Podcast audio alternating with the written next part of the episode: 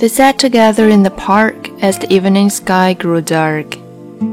She looked at him and he felt a spark tingle to his bones.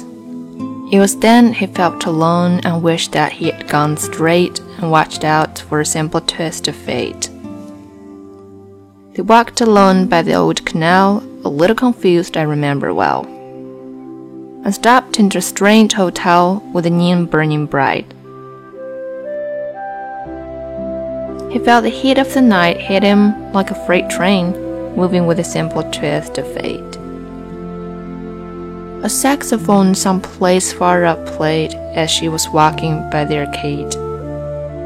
As the light buzzed through a bit up shade where he was waking up, she dropped a coin into the cup of a blind man at the gate and forgot about the simple twist of fate.